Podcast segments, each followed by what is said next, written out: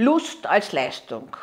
Das Leiden in der Lust und mit der Lust und in der Sexualität beginnt oft damit, dass man etwas leisten muss. Ich meine jetzt nicht die, die das Gefühl haben, nicht in Gefühle zu kommen, sich nicht gehen lassen zu können, sich nicht zeigen zu können, etwas vorspielen zu müssen. Man spielt übrigens immer für sich was vor und weniger für den anderen, weil der eigene Selbstwert berügt werden muss.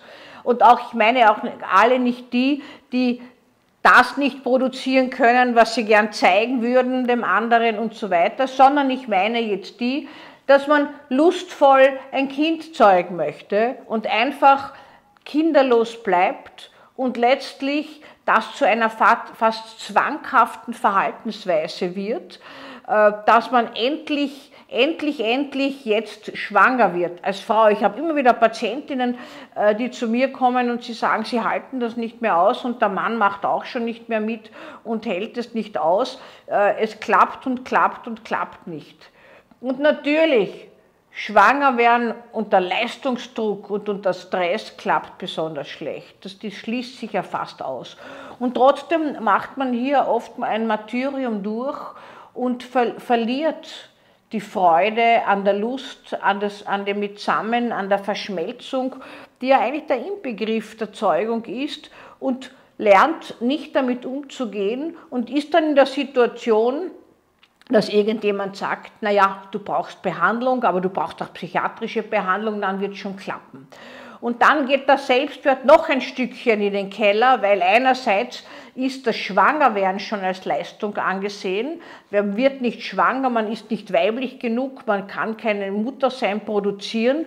Oder auf Seiten des Mannes man hat ja lange Zeit gar nicht angenommen, bitte, früher, dass der Mann schuld sein könnte, war immer die Frau. Ich habe so unzählige Beispiele in meiner Praxis gehabt. Und manche der Frauen, die das geahnt haben und wo man auch dann schon allmählich die Spermiogramme untersucht haben, waren gar nicht mutes genug, das ihrem Mann zu sagen und haben die Schuld auf sich genommen. Ich habe das damals schon nicht verstanden, es kommt heute kaum mehr vor, aber das ist etwas, das man den anderen schonen einfach möchte. Also aber auch für den Partner Partner kann das ein unglaublicher Stress sein. Wenn das eine Zeit lang so läuft, dass der immer zur gegebenen Zeit sozusagen, zack, jetzt ist die fruchtbarste Zeit weg von der Arbeit nach Hause, gib ihm, gib ihm, jetzt muss es gehen und jetzt klappen, äh, dann hört sich's irgendwann auf und keiner der beiden hat mehr Lust, sondern macht nur für den guten Zweck. Und der Zweck erfüllt sich nicht. Natürlich ist man von dem schon ein bisschen abgekommen und kann das auch leichter machen, indem, man diverseste Methoden hat, dass das äh, gewissermaßen verschmelzen kann und eingesetzt wird und, und, und.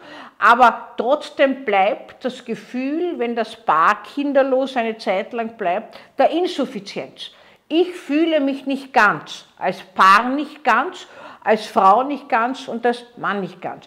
Und in manchen Fällen kommt dann etwas dazu, was immer wieder äh, vorkommt, auch in meiner Praxis, dass einer der beiden sagt, bei mir ist ja alles in Ordnung, nur beim anderen nicht, dass ich stehe jetzt vor der Entscheidung, den zu verlassen und meinen Wunsch zu erfüllen, mit einer anderen Partnerin oder mit einem anderen Partner Kinder zu zeugen.